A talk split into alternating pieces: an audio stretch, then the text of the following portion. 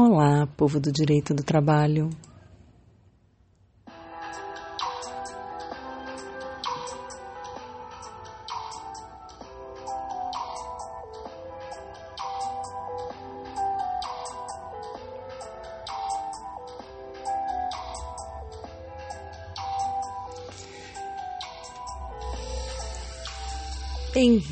Bem-vindas, bem-vindos, bem-vindes ao podcast Drops de Direito do Trabalho, pílulas de informação, ou como eu digo, às vezes drágeas, porque fica muito longo, mas sempre pensando em trazer alguma despertar o interesse de vocês pelo estudo dos temas dentro do direito do trabalho. Para quem está chegando agora, eu sou Andréa Pazzo, sou juíza do trabalho, professora de direito do trabalho.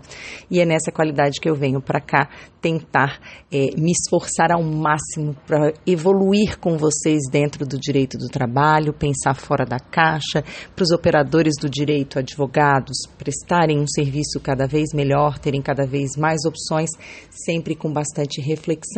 Convido vocês para conhecerem o Instagram, Evoluir Direito do Trabalho, o canal do YouTube, por favor, se inscrevam, Evoluindo o Direito do Trabalho, sempre com vídeos sobre é, decisões de tribunais superiores relacionadas a direito do trabalho, TST e STF principalmente, né, que é nosso forte, nosso enfoque principal.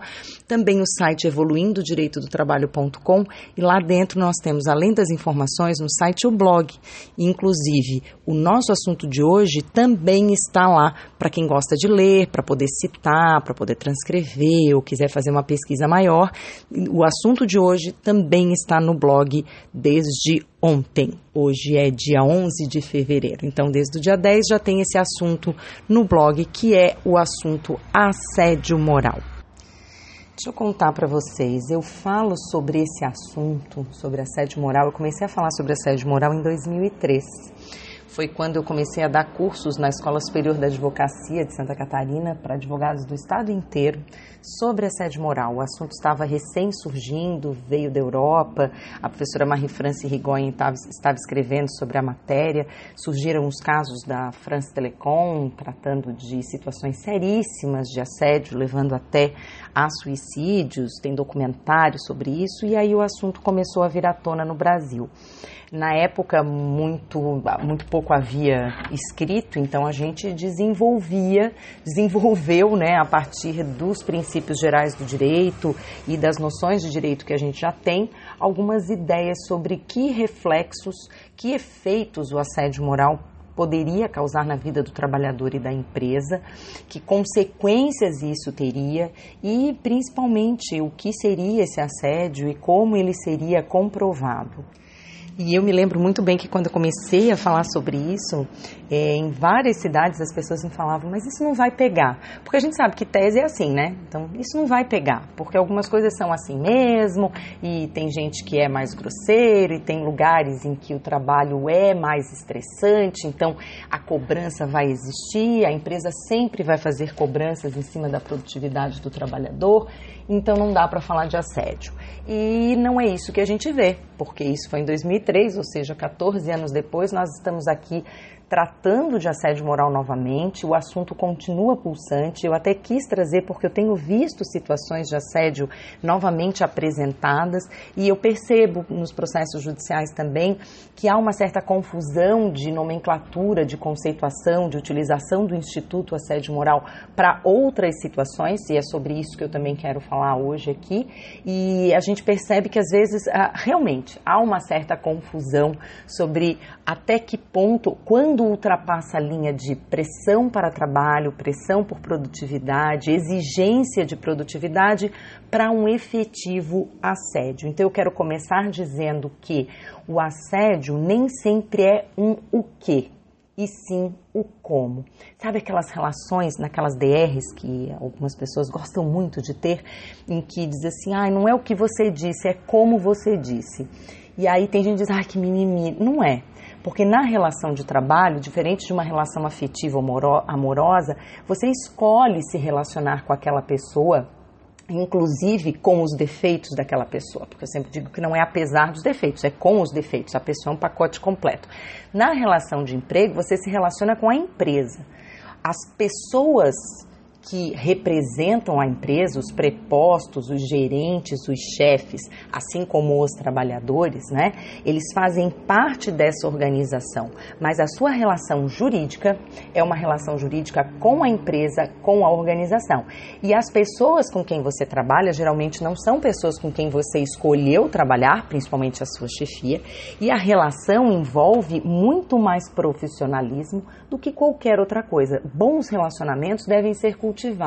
Mas quando alguém fala para mim, ai, eu não sei, não, não, gosto tanto assim da fulana que trabalha do meu lado, aí eu falo, então não convida ela para ir ao cinema, não convida ela para lanchar, não convida, né? Não, não troca com ela mensagens, nem memes, nem figurinhas. Trabalha e fala sobre trabalho com ela e veja se você consegue estabelecer uma boa relação como colega de trabalho. Nem todo colega de trabalho vai ser um amigo. E aí ficar procurando nesse colega de trabalho sempre uma amizade pode ser realmente muito frustrante. E se esse colega de trabalho é o chefe, isso pode ser ainda mais frustrante, porque em algum momento essa pessoa vai te lembrar que ele é o chefe e que, como chefe, ele tem que fazer determinadas cobranças, porque isso faz parte das atribuições dele e do próprio poder diretivo. O poder diretivo do empregador implica também na exigência das atribuições. Esse poder de organização e o poder de controle, eles estão juntos no desenvolvimento da atividade. Se a gente quer falar de princípio da alteridade, ou seja, a empresa corre os riscos do empreendimento, a gente só pode falar disso se a gente permite que a empresa desenvolva as suas atividades como ela achar que deve. Porque aí a gente pode dizer depois que é ela que corre o risco disso dar certo ou dar errado. Mas isso faz parte do princípio da alteridade e do princípio, eh, desculpe, do poder diretivo do empregador. E aí ele cobrando determinada tarefa exigindo determinada atividade, determinados prazos. Isso não sendo cumprido, também vem o poder disciplinar. E aí é por isso que eu falo a questão do que de o assédio não ser sempre o que, mas o como. Então, se o trabalhador não cumpriu o prazo, não cumpriu a tarefa determinada e isso é mensurável objetivamente, o que se deve fazer é aplicar uma penalidade aplicar uma advertência, eventualmente até uma suspensão se isso trouxer um prejuízo maior, se isso já se repetiu muitas vezes. Isso tem que ser mensurável, comprovável, para que então se aplique uma penalidade.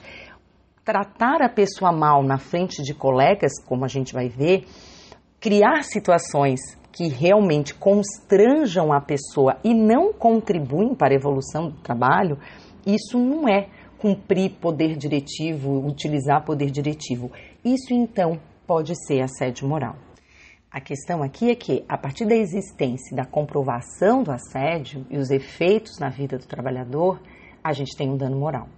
O dever, e o dano moral é traz como consequência o dever de reparar pelo Instituto da Responsabilidade Civil. E o que fundamenta a responsabilidade civil pelo assédio moral? É ele, o princípio da dignidade da pessoa humana. E aí, como sempre, é muito difícil conceituar a dignidade né, da pessoa humana. É mais fácil a gente é, dizer quando não está sendo obedecido o princípio da dignidade da pessoa humana. Quem não tem condição, acesso a condições básicas de saúde, de moradia, de higiene, de segurança, o próprio direito ao trabalho.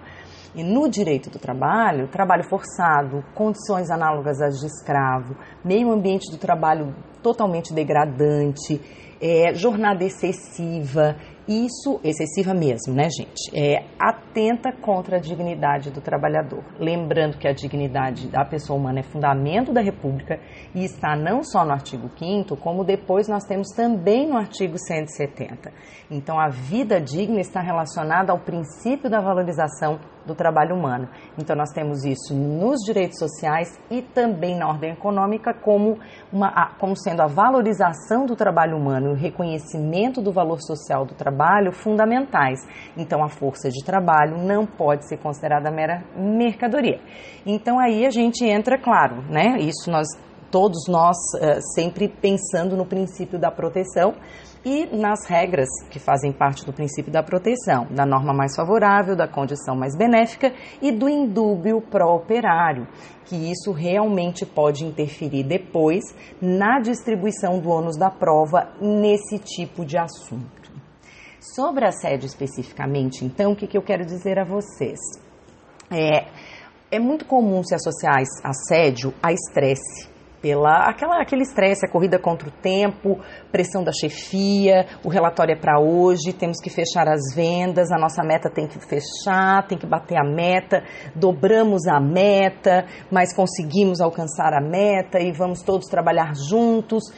É, isso pode se transformar em assédio, mas não necessariamente é assédio. É, também é comum associar o assédio à agressão, a qualquer tipo de agressão. Então, muitas vezes a ação diz que ele sofreu assédio e não é isso. Então, é, vamos distinguir o que, que é assédio do que, que não é assédio, de figuras semelhantes, mas que não são assédio. Primeiro, a gente fala que o meu objetivo é falar de assédio moral, tá? Então, não é falar de assédio sexual, porque assédio sexual, inclusive, é crime. O assédio moral tem previsão em algumas legislações, tem previsão para servidores públicos de alguns municípios, até com conceitos no interior de São Paulo.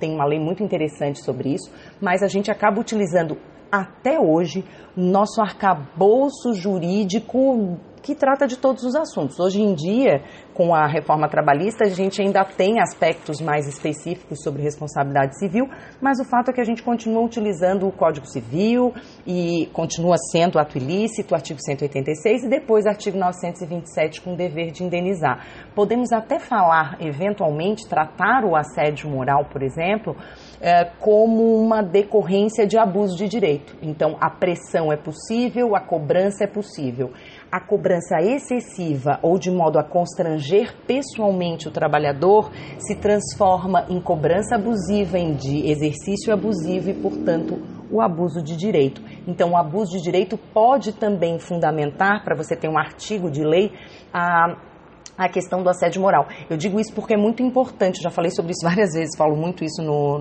no canal do YouTube, a importância de você colocar artigos legais se você pretende depois levar o processo adiante. Então, quem pretende ter a opção de fazer um recurso de revista, se não sabe se vai conseguir divergência jurisprudencial, e nunca se sabe, é importante ter artigos que possam ter sido violados. Então, artigo 9 da CLT, artigo 188 do Código Civil, artigo 927, artigo 186. É importante você ter essa possibilidade. Tá? É, e quando a gente fala que o assédio é moral, então, que é isso que a gente está falando, claro que isso varia muito. Né? Tem gente que diz assim, ah, mas dependendo da, da atividade econômica, e isso é verdade, eu sei, dependendo da atividade econômica, o ambiente é mais ou menos informal, as pessoas que trabalham têm maior ou menor instrução, são mais relaxadas quanto a, por exemplo, ter apelidos. Então, apelidos que constrangem num escritório podem não constranger num ambiente de obra, por exemplo. É, nós podemos ter um ambiente em que é, essa a, própria questão das pessoas confraternizarem, serem mais próximas, pode gerar uma certa, aspas, intimidade que em algum momento pode passar do ponto. Então, quando a gente fala de assédio moral, é porque tem uma carga ética, tem uma carga ideológica de alguma forma, porque não fica uma situação absoluta. É, a gente não tem um conceito absoluto para dizer assédio moral acontece sempre assim, ó. Então a gente sabe que algumas atividades, como de bancários, por exemplo, sempre vai ter meta. Venda, venda tem meta. Então você dizer que impor meta e cobrar meta necessariamente é assédio, não faz nenhum sentido dentro da própria atividade que é desenvolvida. A atividade desenvolvida de vendas, para o próprio vendedor, é importante o estabelecimento de metas, são desafios, são a, é a possibilidade dele receber mais. Mas isso pode passar do ponto e não só a meta, como a forma de cobrança de meta, ou seja, de novo, o como, a forma de cobrança de meta é que pode acabar chegando ao assédio. Tá? E aí nós temos que sempre pensar isso. Tem gente que trata os outros com extrema grosseria, que são pessoas já desagradáveis, pessoas que não não conseguem ou não se esforçam nada para ser agradáveis. E aí a gente pensa, para a gente pensar de assédio, a gente tem que pensar o seguinte: essa pessoa trata os outros assim porque ela realmente gosta de ver os outros incomodados, perturbados, porque tem gente que é assim, né? Que não se importa, gosta de ver a pessoa sair correndo para chorar, quer ver se ela pede a conta porque acha que ela é fraca para o trabalho, ou porque é uma pessoa que acha que é assim que funciona mesmo foi criado assim, foi sempre tratado assim e reproduz esse comportamento agora na qualidade de chefia. Para isso, em se tratando de compliance, né, gente, é muito importante uma política de treinamento de gerente. Uma coisa que eu percebo muito nos processos é que vem uma alegação de, eh, de assédio moral. O assédio moral é praticado pelo chefe imediato ou por um chefe bem próximo e as chefias, eh, os supervisores, coordenadores, os cargos mais elevados sequer sabem que aquele chefe se comporta daquela maneira. Acontece que nós temos previsão no Código Civil. O, o, a empresa responde pelos atos dos seus prepostos e responde solidariamente, então não importa. Ah, mas a gente não sabia que o gerente estava chamando o fulano de idiota todos os dias por e-mail. Puxa, que pena, devia estar mais bem informado. Então, o ideal é a empresa não só se informar dentro de compliance, o ideal, o ideal é a empresa fazer um treinamento para evitar essa conduta de assédio. E esse treinamento significa, inclusive, explicar o que é assédio, dar exemplos do que pode ser assédio dentro daquela organização, porque, como eu falei, o que pode ser assédio em um lugar talvez não seja tão ruim em outro, e talvez seja muito grave em outro. Então, isso é importante de levar em consideração, porque quando são feitos esses treinamentos, e quando eu era advogada eu dava esses treinamentos para gerente, às vezes eu dizia uma coisa que eles começavam a rir e diziam, mas a gente sempre fala isso, todo mundo acha normal. É, acha normal até vir uma ação dizendo que aquilo é assédio e pedindo dano moral. Então, algumas condutas que acabaram sendo tidas como normais, inclusive em tempos passados, não são mais admitidas, que é uma outra coisa que é importante também. É, uh, nunca antes, felizmente, o racismo foi tão abominável e tão combatido. Então, hoje em dia, não há espaço Pra, só para não racistas. O espaço é para antirracismo mesmo. Então, a questão do assédio por racismo, por exemplo, com condutas racistas, hoje em dia é levada muito mais a sério, como algo muito mais grave do que era há 20 anos. Então, quando eu comecei a falar sobre assédio, o assédio dizia respeito a algumas situações e agora essa admissão de condutas que mexem com intolerância, por exemplo, ela é totalmente fora de cogitação. Não se admite condutas de intolerância mais dentro da empresa. Ou seja, assédio moral tem a ver com o tipo de conduta e com a época também em que se vive. Então, se a gente fosse conceituar assédio moral, é, lá no blog eu coloquei uh, o artigo, tem o conceito da professora Marie France, o conceito do médico é, Heinz Lehmann, o conceito, mais ou menos, uma caracterização da doutora Volha, da, da, da ex-desembargadora doutora Volha, e então a gente, eu vou usar mais ou menos aqui o conceito da Marie France para escutar, se precisarem depois para citação tem lá no blog, tá? É, ela é quem estuda isso há muito tempo, então para ela o assédio moral no trabalho é qualquer conduta abusiva então, conduta pode ser gesto, palavra, comportamento, atitude que atente por sua sistematização ou repetição contra a dignidade ou integridade psíquica ou física de uma pessoa, ameaçando seu emprego ou degradando o clima de trabalho. É uma violência, uma violência mental. Então vejam, gesto, palavra, comportamento, atitude, revirar os olhos, piscadinha, olhar estranho, olhar sempre com um olhar. Né, quem, quem, já viu sabe o que é um olhar debochado permanente, né? Então, gesto, palavra, comportamento, atitude, que atente pela repetição ou sistematização contra a dignidade ou integridade física ou psíquica da pessoa. Então, ela tem que produzir esse efeito. É, é fato que algumas pessoas é, não se importam e que realmente aquilo passa e a pessoa não aquilo não lhe afeta de nenhuma maneira. Então tem que ter essa afetação. A simples conduta sem o efeito é a questão de responsabilidade civil, né, gente? Não existe, não existe reparação sem dano. Então a gente tem, infelizmente, né, que ter um dano reparável, que no caso aqui é a pessoa realmente sofrer é, até uma ameaça ao seu emprego, porque muitos assédios são praticados para que a pessoa peça demissão, para que ela deixe de trabalhar, é bastante comum. O, vamos ver se ele pede para sair, né? Então, e às vezes fica uma situação horrível no ambiente de trabalho. Muitas vezes isso leva a pessoa até a um processo de depressão e afastamento do trabalho. Então, com isso a gente tem a comprovação do dano efetivo, porque se ficar comprovado que a depressão tem nexo, né? Então, feito uma perícia, há, há comprovação de que a depressão da pessoa tem nexo com a forma de tratamento que ela recebeu na empresa, que é considerado um assédio, estamos diante de um assédio moral com responsabilidade civil para fins de dano moral, para fins de pagamento. Então, isso é muito importante, tá? É, e aí ela completa dizendo, então, essa violência mental, o que interessa não é a agressão considerada isoladamente é o efeito cumulativo dos traumatismos repetidos e frequentes. Então vejam, para ser considerado assédio moral, gente, nós temos que ter repetição ou sistematização. Aí às vezes alguém fala para mim, quer dizer então que a pessoa tem que aturar durante meses o chefe gritando com ela todos os dias para ser considerado assédio? Para ser considerado assédio, sim. Não quer dizer que ela tenha que aturar, mas para que depois a gente possa considerar como assédio, sim, são meses. Até o médico, o Heinz Lehmann, ele até fala, ele dá uma ideia, ele diz que teria que acontecer isso de forma frequente, em média uma vez por semana, durante um tempo prolongado, que ele fala em torno de seis meses. Só que isso também depende do lugar, né? Tem lugares em que, dependendo da empresa, o turnover é muito menor do que isso, não chega a seis meses de contrato, ó, às vezes até por causa disso, né? Então essa, tem gente que, que, que critica esse conceito porque tem essa, essa relação de subordinação do chefe com o empregado e a gente sabe que hoje já se considera que a, o assédio moral pode ser praticado também horizontalmente, ou seja, entre colegas de mesma hierarquia. Então, claro que ele acaba sendo mais eficiente no sentido de causar mais dano, e aí, né, por isso, como assédio ele é eficiente, quando é vertical, na chefia para o subordinado. Mas o assédio horizontal também existe, diferente do assédio sexual, tá, gente? Mas o assédio moral também existe horizontalmente, entre colegas de mesmo nível hierárquico. Por isso, a empresa tem que promover treinamento e fiscalização. Então, em resumo, a repetição da conduta, a reiteração, sempre direcionada à mesma pessoa, é o que caracteriza o assédio. E se isso for no ambiente de trabalho, estamos falando de assédio no trabalho, assédio moral no trabalho. Tá? Então, o que, que não é assédio? Estresse.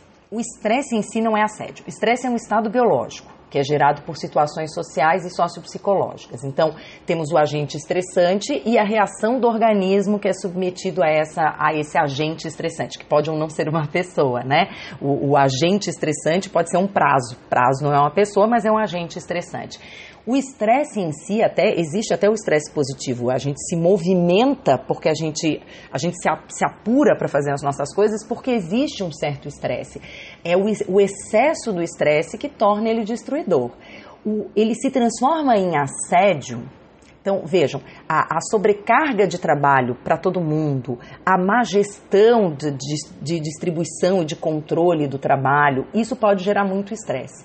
Mas para isso ser considerado assédio, nós temos que ter uma pessoalidade a pessoa tem que ser alvo específico da má intenção e desse objetivo de prejudicar. Por isso tem gente que exige dolo no assédio justamente por isso, porque é uma conduta com a intenção de prejudicar ou correndo o risco de fazê-lo. O dolo eventual nos serve também. Mas tem que haver essa direção a uma pessoa. Então, o estresse no coletivo pode até gerar um dano moral coletivo, o Ministério Público do Trabalho pode atuar, o sindicato pode atuar, mas o indivíduo não pode falar que foi assediado diretamente, porque não houve a pessoalidade. Então vejam, o estresse individual, o estresse necessariamente não vai ser assédio, e quando esse estresse não é direcionado a um indivíduo e sim a um grupo, também não necessariamente é assédio especificamente para fins daquela pessoa. E aí, quando a gente fala, eh, tem uma frase que a gente pode utilizar que é assim, o estresse, é, no estresse a pressão é por trabalho e pelo trabalho. No assédio, é para o indivíduo. Então o foco não é mais a produtividade, é a pessoa. Nada é suficiente quando aquela pessoa faz. Conflito também não é assédio. Justamente o problema do assédio é porque não pôde ter conflito. Então o trabalhador não pôde se insurgir contra aquilo. Ele não pôde se defender. Ele não tem como se manifestar e ele tem que ir engolindo aquilo tudo que ele vai recebendo. Se ocorre o conflito, se o trabalhador tem a possibilidade de, de se manifestar sobre aquilo, se ele pode reclamar, se ele tem um canal de denúncia e isso é levado adiante, se ele tem o direito de se defender de acusações que são feitas e que ele acha que são injustas, a gente está falando de conflito. E conflito não é assédio. O problema justamente do assédio é que é um ato unilateral que não permite uma resposta, que não permite uma defesa. E aí eu vou falar de uma situação que é muito comum, que é a gestão por injúria. A gestão por injúria é quando o chefe é um, vamos dizer, ele é um idiota. Vamos tratar ele assim.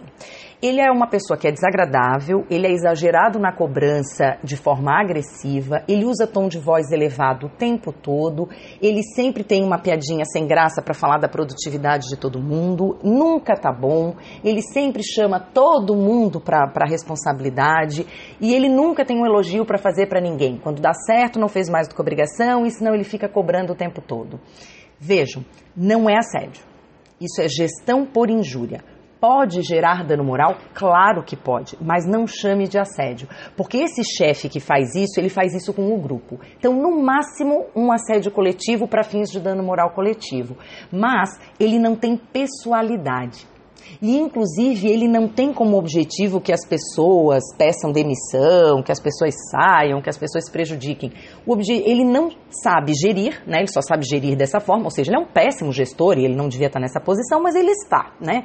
Então, enquanto ele está, ele fica se comportando dessa forma com todo mundo, gerando um estresse entre todos que estão trabalhando, mas não se enquadra no comportamento, na, no conceito de assédio se esse comportamento dele incentivar conflitos entre as pessoas, se a gente começa a ter uma certa perversidade entre colegas, que muitos chefes estimulam uma competitividade quase perversa, hum, e aí ele começa a colocar um colega contra o outro, mas ele tem aqueles dois alvos que ele fica trabalhando, pode acabar se transformando em assédio.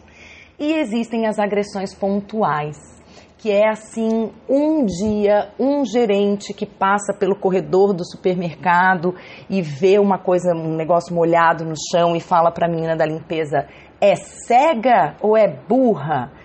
Vejam, e ele faz isso e ela fica meio apavorada e aquilo deixa ela bem chateada, ela pega, ela limpa e tal. E tchau, e ela nem tem mais contato com ele. Eu não posso dizer que isso é assédio. Isso é uma agressão pontual, que pode ser muito grave. Inclusive, pode ter um caráter é, discriminatório, pode ter um caráter preconceituoso, pode ter, um, pode ter um monte de problemas. Mas é uma agressão pontual específica. Então, agora, se dali em diante ele dá um apelido para aquela moça e isso gera todo um, toda uma, uma série de acontecimentos e dissemina isso e começa a deixar a pessoa constrangida e nunca mais para de falar naquele assunto, aquela vez que deixou cair no chão o leite porque é burra, porque é incompetente. Se isso se prolonga no tempo, vejam, o conceito é esse, então isso se transforma em assédio. E aí temos ainda as, as más condições de trabalho, que é uma questão relacionada a, ao princípio da prevenção, para o bom ambiente de trabalho. Então, uh, aqui a gente percebe uma questão de intencionalidade. Então, espaços pequenos, mal iluminados, com cadeiras ruins, mobiliário ruim, ergonomia ruim, para todo mundo, isso é péssima condição de trabalho, dá dano moral coletivo, dá dano moral individual. As pessoas podem adoecer e pedir os seus danos, mas não é assédio. Assédio é quando você separa um trabalhador do grupo e coloca ele sozinho, ele, você quer que ele vá embora, ele voltou do auxílio doença e a empresa não quer mais ficar com ele. Então a empresa coloca ele numa salinha que tem a pior iluminação. Você sabe qual é a pior iluminação? Eu sempre falo sobre isso. É a luz que pisca, é aquela lâmpada que parece que vai queimar. Aquilo deixa a pessoa louca, né? E além de perturbar muito a visão. Então ele fica sozinho numa sala de internet ruim, com essa lâmpada ruim, ele fica com horário de intervalo diferente das outras pessoas, de forma que ele não consegue mais conviver com os colegas, e assim ele fica por um tempo. Percebem a diferença? É, esse sujeito está sendo submetido sozinho a essas condições, que não são as condições do ambiente de trabalho normal, mas para ele essas condições aconteceram. Então, aqui nós temos o assédio. É, mesmo se nós temos para o grupo, então, nós vamos ter dano moral coletivo. Aqui é diferente. E nesse caso especificamente, que eu, que eu menciono da má condição de trabalho só para esse trabalhador, isso pode gerar até o pedido de rescisão indireta. E aí, assim, né, gente, cobrar é, feedback, exigência de transferência permitida pelo contrato. Então, o contrato diz que pode ter transferência, ou o trabalhador é um gerente, então ele pode ser transferido, e aí isso efetivamente acontece. Para isso se caracterizar como assédio, como agressão, ou como qualquer fato gerado, ensejador de dano moral, tem que ser provada a, a intenção de prejudicar. Então, tem empresas que têm um regulamento prevendo algumas condutas antipáticas, mas que são condutas legais. Entende? Então, alterar de vez em quando o horário de intervalo, é, questões relacionadas a reuniões, entrega de, de relatórios. Isso faz parte. A questão é quando isso passa do razoável. E não, a gente não tem um conceito do que é o razoável. Isso realmente tem que ser analisado em cada caso concreto.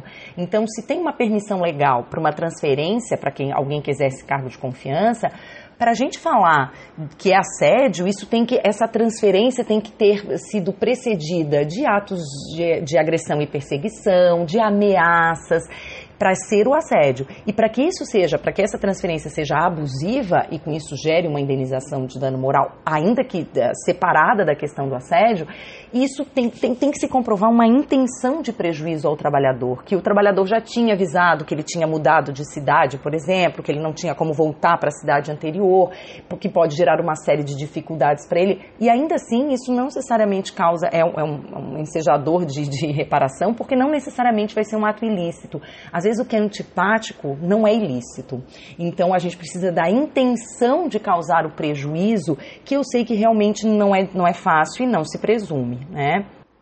Vamos começar a caminhar aqui para reflexões finais sobre isso, mas os elementos do conceito, então, de assédio moral. Uma violência psicológica extrema que considera o homem médio mas, né, aquele famoso homem médio, mulher média que eu falo, mas é, existem algumas particularidades, ou seja, quando o, o, justamente o foco é a gestante pela qualidade de gestante e até pelas questões hormonais, é óbvio que essa violência psicológica extrema vai ficar diferente, né? Então, exigir que essa gestante, por exemplo, trabalhe de pé muito mais tempo que as outras pessoas, ou mesmo que ela não possa utilizar o banheiro com, com liberdade e tudo mais, é, ah, mas as pessoas normais não precisam ir ao banheiro tantas vezes exatamente, mas ela está numa situação diferente. Então, isso também vai ter que ser levado em consideração. Então, a violência psicológica extrema é de acordo com a pessoa média, mas pode abranger particularidades.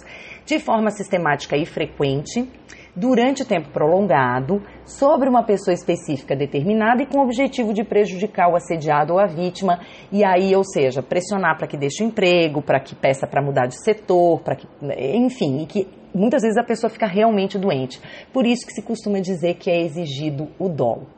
Havendo todos esses elementos, o dano até pode ser uh, presumido porque ele é decorrente da ação em si. Então, bem comprovado o assédio, o dano moral pode ser presumido. Mas, claro que existem situações em que a pessoa chega a ficar doente com síndrome de burnout, por exemplo, pelo excesso, né? E, e porque a, a, essa cobrança, esse sentimento de não dar conta é gerado pelo assédio frequente sobre ela, pelo assédio moral sobre ela. Além disso, a pessoa pode entrar em processos depressivos e transtornos de ansiedade que, comprovado o nexo, claro, nós estamos com o pacote completo, né? Porque aí realmente esse dano já fica mais do que comprovado.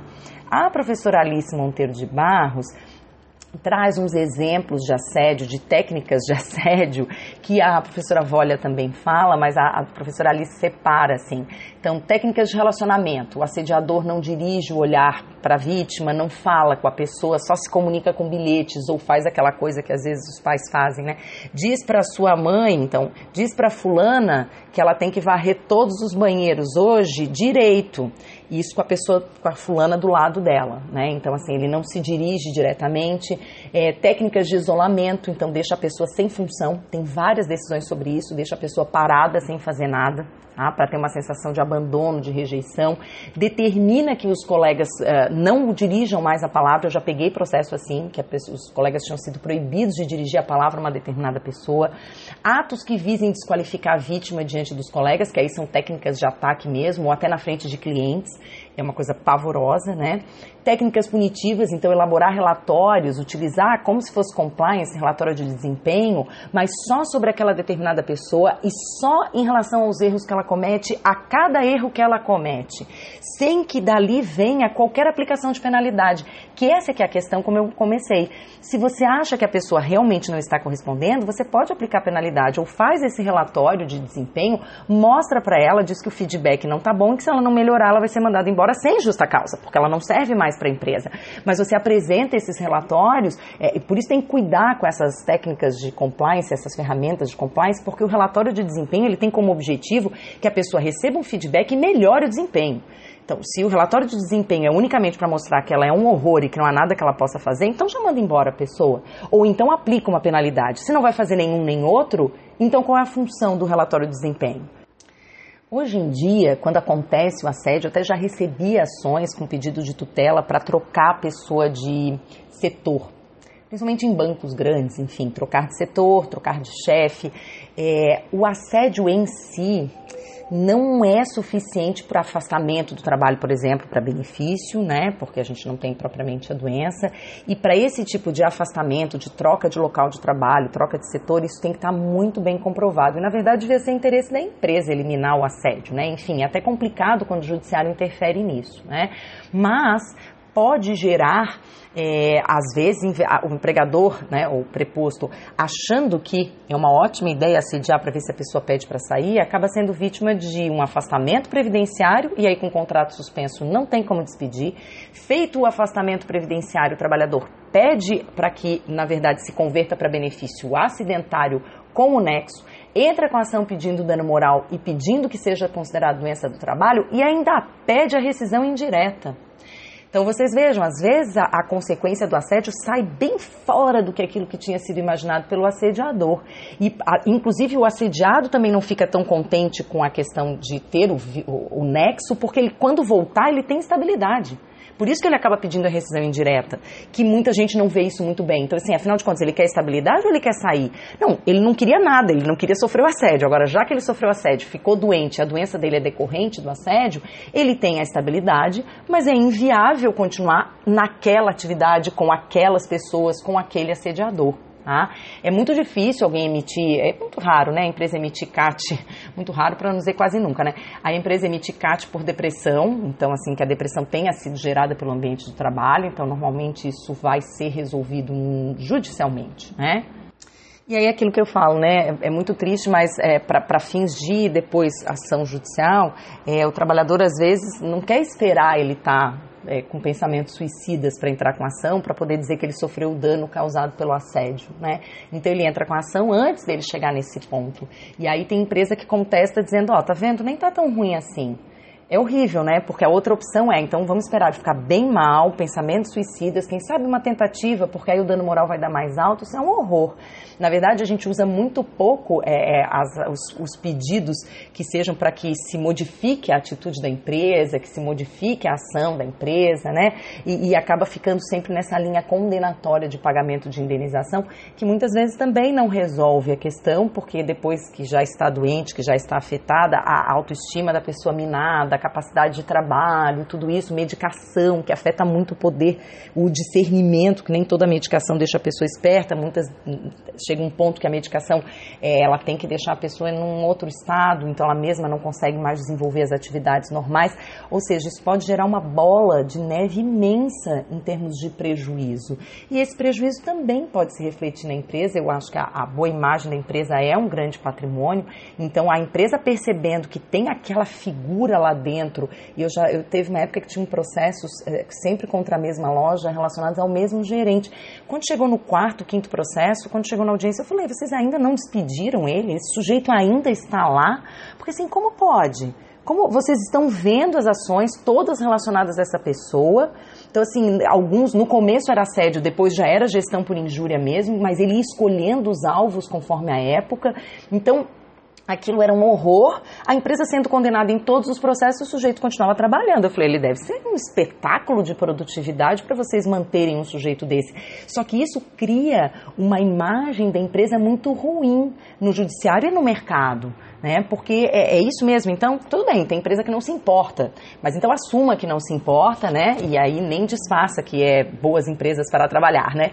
Mas é, é eu me parece que hoje em dia não temos mais espaço para isso, né? E esse e o compliance exigido é, hoje em dia como algo que depois, inclusive, a empresa pode mostrar que atua em compliance, que treinou as pessoas. Isso depois ajuda até para a empresa fazer uma defesa, que aquele assediador já foi despedido. Tem gente que não despede porque tem medo que isso, ah, daí aí com isso eu vou estar confessando que ele assediava, mas você está mostrando que, tomando conhecimento, você tomou providência. Isso, para fins de quantificação do dano moral, eu tenho certeza que vai fazer bastante diferença.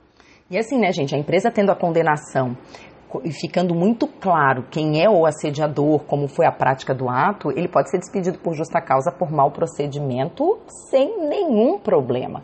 Assim, requisitos todos preenchidos, inclusive da gravidade. E isso é bastante salutar, né? Eu já vi ações de pedido de reversão e a própria empresa juntou todas as atas das outros, dos outros processos em que ele tinha sido o assediador e aquilo estava mais do que comprovado.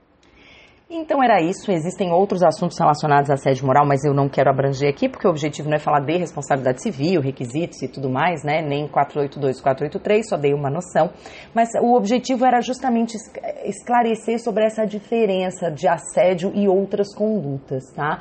E assim como ele existe no trabalho, existe em muitas outras relações, em, em escolas, em universidades, é, assédio de professor com aluno, assédio de aluno contra professor, assédio entre alunos, assédio entre professores. Isso é uma coisa muito grave. Essa persistência, essa insistência, essa, é, é, essa permanência da agressão é, destrói a mentalidade da pessoa, destrói mesmo. Então é e é algo que a gente tem que ter em mente que uh, não há o que, o, que, o que justifique esse tipo de conduta. Então pensar sobre isso com a empatia necessária e se colocar no lugar do assediador é, é importante também tentar imaginar o qual pode ser o objetivo dele, porque às vezes nós temos um sociopata mesmo que não se importa com os efeitos disso nas outras pessoas, mas em geral, em algum momento há algum objetivo. E captando esse objetivo, você tem mais facilidade até em romper esse ciclo, né? Esse ciclo horroroso do assédio. Então sabemos que tem gente que fala de assédio e na verdade é uma pessoa mais sensível, uma pessoa que não está, que não pode trabalhar em setores ou em áreas em que exista pressão por vendas e pressão por produtividade, por exemplo, ou seja, hoje em dia sobra muito pouco, né? Porque quase todo mundo está sujeito a essas pressões. Então a pessoa tem que, talvez algumas pessoas realmente têm que aprender a lidar melhor com essas pressões sofridas. Tem gente que trabalhava por conta durante muitos anos e aí quando começa a trabalhar trabalhar da forma subordinada tem dificuldade com a questão da autoridade da outra pessoa dizer, olha, você tem um prazo para entregar esse relatório. E a pessoa diz, olha, ele fica me dizendo que eu tenho prazo. O fato é que você tem prazo.